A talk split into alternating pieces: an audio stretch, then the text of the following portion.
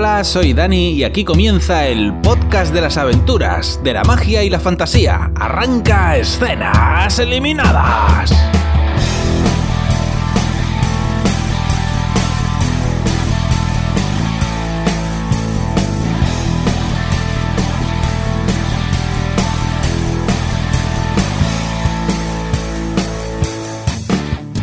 Esta semana no traigo para vosotros un estreno, sino una serie que acaba de terminar su quinta temporada, su quinta y última temporada, y es una de las series que más he disfrutado en los últimos años. Se trata de The Magicians y es una serie de aventuras y fantasía medieval centrada en un grupo de jóvenes que estudian magia y viven peripecias en otro mundo eh, llamado Fillory. Es una serie que ha sido producida por Sci-Fi y que actualmente la tenéis disponible entera en Amazon Prime. Y nada, pues vamos a ver cómo es el piloto de The Magicians. Comienza el capítulo y vemos que se abre la puerta de un edificio y en lo que normalmente sería la entrada del edificio, el hall, pues vemos que se aprecia que en realidad hay un bosque. Y bueno, por esta puerta mágica vemos que aparece un estiloso caballero trajeado eh, y vemos que se sienta en el parque a leer el periódico, pero su lectura es abruptamente abortada por una mujer que le pone un bicho muerto encima del periódico, ¿eh? un bicho muerto, eh, al grito de ya están aquí Fogg. Se llama Fogg, este señor. Y bueno, pues nada, ambos personajes mantienen ahí una conversación sobre unos chavales que todavía no conocemos, a los que se supone que están vigilando y tienen que, parece ser que los tienen que preparar por, por algo que es mal. Algo que es mal y hay que encontrar a estos chavales y prepararlos. Y nada, aquí Fogg pues nos dice que, que no, que los chavales no están todavía en Breakbills, que todavía no sabemos qué es eso. Y que en concreto hay uno de los chavales al que encima le tiene la pista perdida porque, eh, como vemos en la siguiente escena, está en tratamiento psiquiátrico. Entonces lo vemos al, chico ahí en, un centro y, mientras está pasando la revisión con la doctora, con la psiquiatra, pues le hace un truco de magia con una moneda, hace ahí un aparece, desaparece. Y la doctora le dice, madre mía, Quentin, menudo trucazo. Eh, tienes que tener muchísimo éxito en las fiestas con esto. Y a continuación vemos una escena en la que eh, se certifica que en absoluto es el caso. ¿vale? Quentin eh, lleva entrando y saliendo de, del centro de, de psiquiatría, vamos, de la consulta del loquero, entra y sale desde que era niño.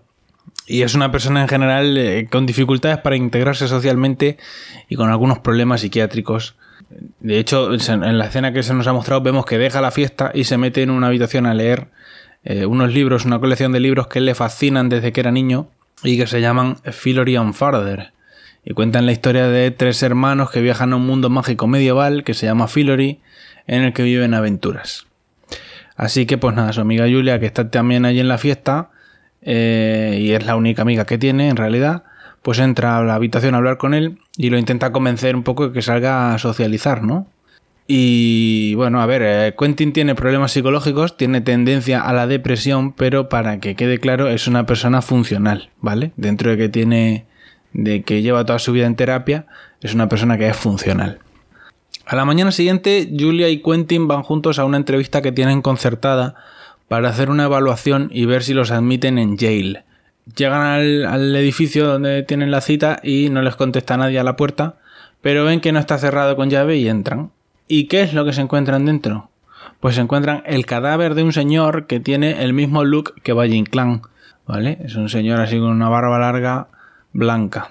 Eh, la policía viene a, levantar el cadáver y la doctora, la, paramédico que está eh, allí firmando los papeles para llevarse el cadáver, vemos que es la misma mujer del principio del capítulo, la del bicho gigante que hablaba con el con Fogg.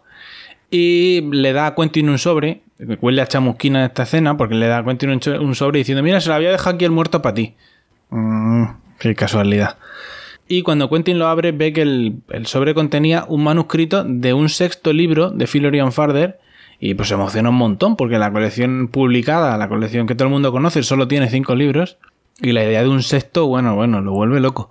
Entonces eh, aquí Julia se enfada, tienen una discusión porque ella quiere que se deje ya las fantasías de adolescente y que madure. Y el otro le replica que si se metió en las fantasías de adolescente fue por ella porque, porque a la que le gustaba inicialmente Filorian Farder era ella. Y le dice, me metí en esto por ti, Julia, ¿eh? Por ti, así que menos exigencias. Total, que riñen y se va cada uno por su lado.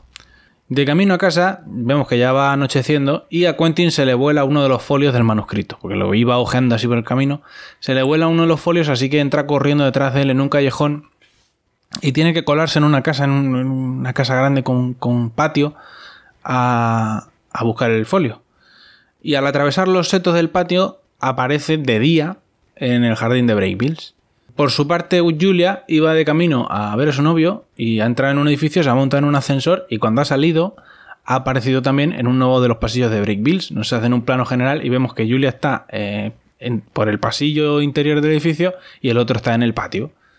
Eh, Quentin, que estaba en el patio, se encuentra con Elliot, que está ahí tumbado haciéndose el divino encima del, cartel con el nombre de la universidad.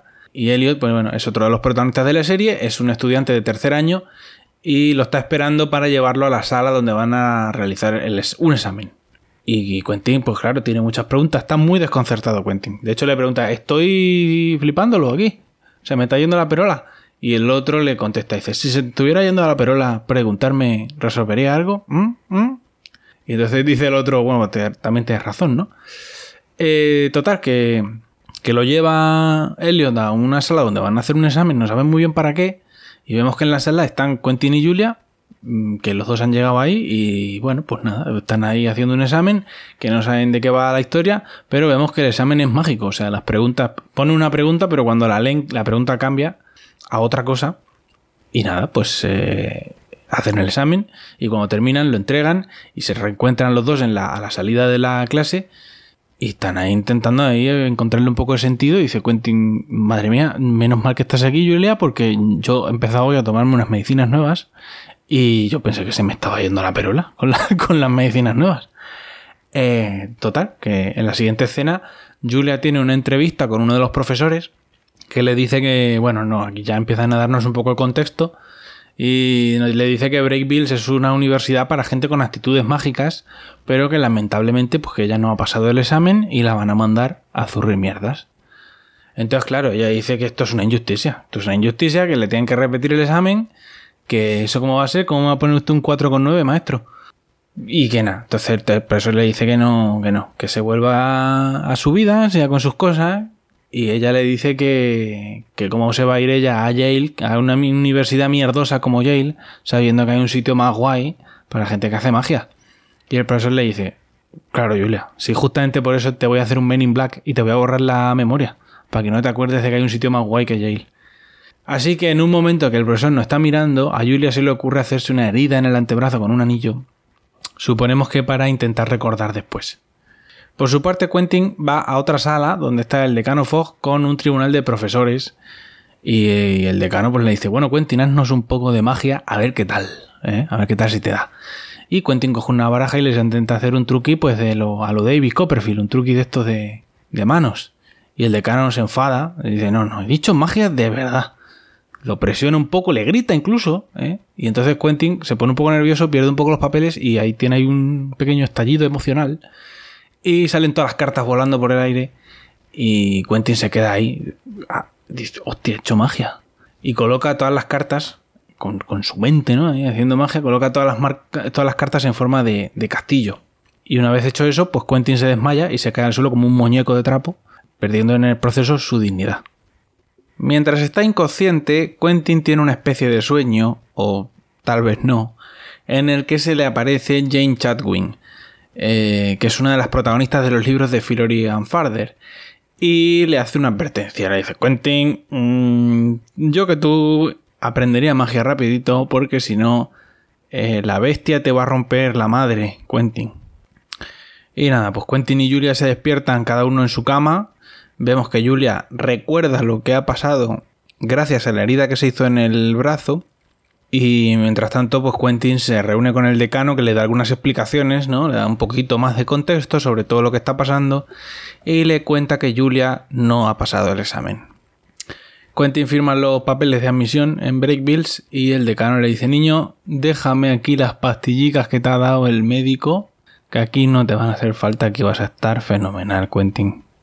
Y a continuación, eh, pues Quentin conoce a Penny, que es su compañero de cuarto, y no se caen muy bien, ¿vale? Porque, mm, bueno, Penny es un poco... Mm, al principio, un poquito... Mm, Empiezan a reñir, pero antes de que la cosa pase a mayores, pues aparece Elliot, que viene acompañado de Margot, otra estudiante de tercer año, que es la... básicamente es la horny del grupo, que se pone cranky cuando se lo hacen romantic.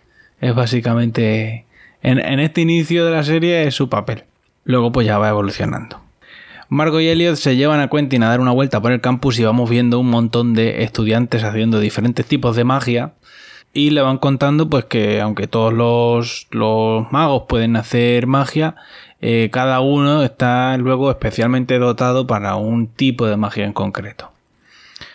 Eh, y nada, pues en la siguiente escena nos presentan a dos integrantes del grupo más, a las dos que faltaban, que son Alice y Katie, y están en clase, están en clase con Quentin y la profesora le pide a Alice, que es una de las alumnas, que haga una demostración. Entonces eh, Alice hace un hechizo que lo que hace es que funde una bolita de cristal y la convierte en un caballito de cristal que se mueve.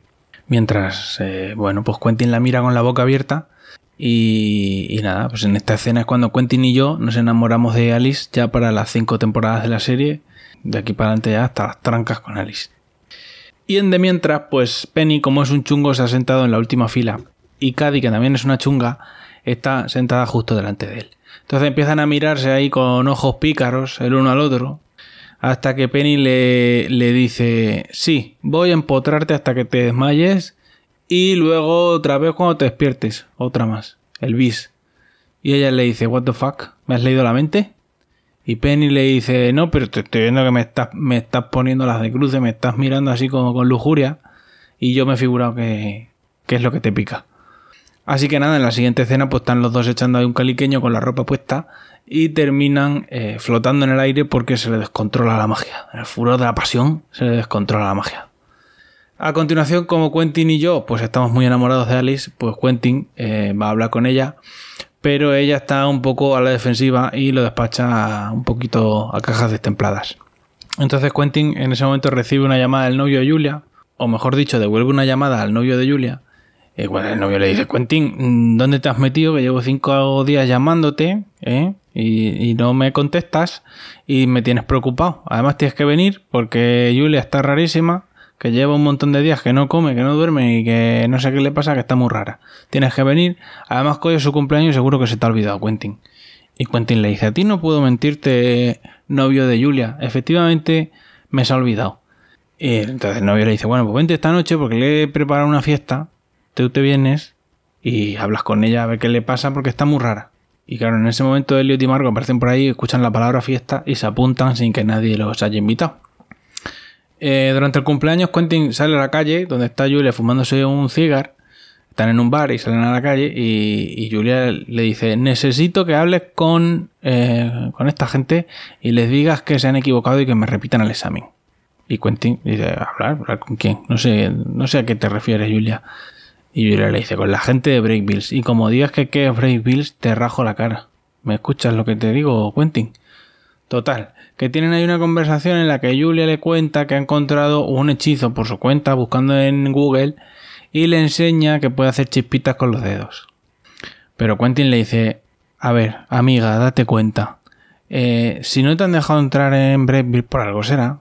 Que tengas capacidad para hacer magia no quiere decir que seas lo que ellos están buscando. No, no te aferres, aprende a desprenderte, Julia. Aprende, date cuenta de que esto no. Tú vete a Yale y haz tus cosas, sigue con tu vida. Y Julia dice que no, no, no, no, no. ¿Cómo voy a ir yo a Yale, a esa mierda de universidad, sabiendo que hay otra cosa más guay que Yale? Total, que la cosa queda ahí un poco en el aire. Y a estas alturas de la fiesta, pues Elliot y Margo ya están mecedoras.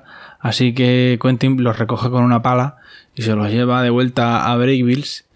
Mientras tanto, Julia va al baño y es atacada por un tipo que estaba en el bar y bueno, de aquí descubrimos que lo que en realidad quería era asustarla y que cuando estuviera asustado hiciera magia. Y una vez que ha visto que puede hacer magia, eh, le ofrece la oportunidad de aprender eh, fuera de Brave Bills, ¿vale? Con un grupo de magos renegados. De vuelta a la universidad, Quentin se queda dormido y tiene otro sueño, o tal vez no, con Jane Chadwin, que le vuelve a advertir que lleva mal camino. El sueño termina cuando Jane le pone la mano sobre un sello mágico y Quentin se despierta en la biblioteca con una quemadura en la mano que tiene la misma forma que el glifo donde, se la, donde le puso la mano Jane. Y bueno, él se da cuenta que ese glifo lo ha visto en los apuntes de Alice, así que la intercepta al salir de clase para preguntarle a ver ese glifo qué es. Y la otra cuando lo ve, pues nada, le dice que es un hechizo para hablar con los muertos que ella está investigando y quedan para reunirse esa noche. Mientras tanto, Penny está ahí agobiado porque, bueno, se quiere marchar de la habitación y Cady lo frena y le dice, ¿qué está pasando aquí, Penny? Y Penny le dice que tengo habilidades psíquicas y escucho voces. ¿Cómo te quedas? Y, Cady se queda igual. No, no, te creas que le da importancia. Pues dice, no, yo si yo conozco más gente que tiene ese poder, no te preocupes, no me asusta. Eh, y entonces Cady le dice, bueno, pues me voy contigo. Por otro lado, Alice y Quentin se han reunido ya y están haciendo ahí eh, su investigación para hacer el hechizo del glifo y hablar con los muertos. Que en concreto lo que Alice quiere es eh, hablar con su hermano, con su difunto hermano, que murió en Brave hace cinco años atrás, pero que nadie le cuenta cómo y ella quiere respuestas, ¿no? Entonces quiere hablar con su hermano para descubrir la verdad. En ese momento aparecen abruptamente Cady y Penny, que por lo visto las voces le han dicho a Penny que tenía que venir aquí a echar una mano. Y Alice dice, pues mira, nos venís fenomenal porque casualmente eh, los guionistas han previsto que este hechizo sea necesario cuatro personas para hacerlo. Así que entre los cuatro hacen el encantamiento, pero no funciona. O sea, un peo de encantamiento. Y nada, pues se van ahí, recogen todos sus, sus chismes y Alice se queda ahí un poco chafa y se marchan los cuatro. Y cuando salen de la habitación vemos que un, espejo que había al lado de donde ellos estaban se empaña y en el vaho se dibuja una carita sonriente. Mientras tanto, Julia va con el tío que la atacó en el bar hasta la guarida de los magos renegados donde se supone que le van a enseñar magia. Al día siguiente, Quentin está en clase jugando con una monedica y de pronto vemos que los relojes empiezan a ir más despacio. El decano, que está en el patio, se da cuenta, mira el reloj y se da cuenta que se está parando y sale corriendo hacia la clase de Quentin. Eh, todos los alumnos y el profesor se quedan de pronto inmovilizados, pero sí que vemos que pueden mover los ojicos. O sea que están ahí como congelados en el tiempo, pero, pero son conscientes. En ese momento, a través del espejo, empiezan a entrar polillas, por extraño que suene, y detrás de las polillas entra un tipo trajeado cuya cara no podemos ver porque el enjambre de polillas le tapa la, le tapa la cara. Eh, el hombre de las polillas hace un hechizo que nos enfoca en las manos y vemos que tiene seis dedos y mata al profesor mientras estaba congelado. En ese momento entra corriendo el decano que intenta hacer ahí una pelea con hechizos, intenta ahí combatirlo, pero es derrotado rápidamente por el hombre de las polillas que le termina arrancando los ojos al decano y los pone encima de una mesa, de un pupitre, y con la sangre pinta una boca para completar una carita sonriente. Eh, vale, es un psicópata asesino, pero es humorístico. Eh, el hombre polilla se pone delante de Quentin y le dice, vaya, vaya, vaya, pero si es Quentin Coldwater, a ti te quería yo ver. Y justo cuando le va a echar mano a Quentin se termina el piloto. Eh, la serie, yo para mi gusto está muy bien, ¿vale? Es una serie que a mí me ha gustado mucho. Tiene cosas súper frikis, capítulos súper frikis, sobre todo ya cuando van a Fillory, que es un mundo mágico con cosas loquísimas como conejos que hablan y predicen embarazos, por ejemplo.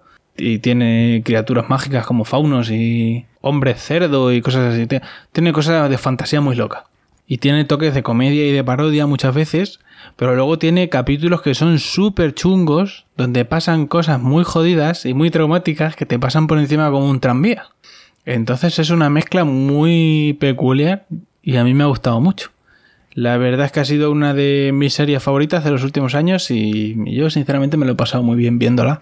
Eh, tiene cinco temporadas y tiene final, ¿vale? Aunque la cancelaron entre comillas, pero los guionistas se aseguraron de que el final de la quinta temporada sirviera como final de, de serie y así es.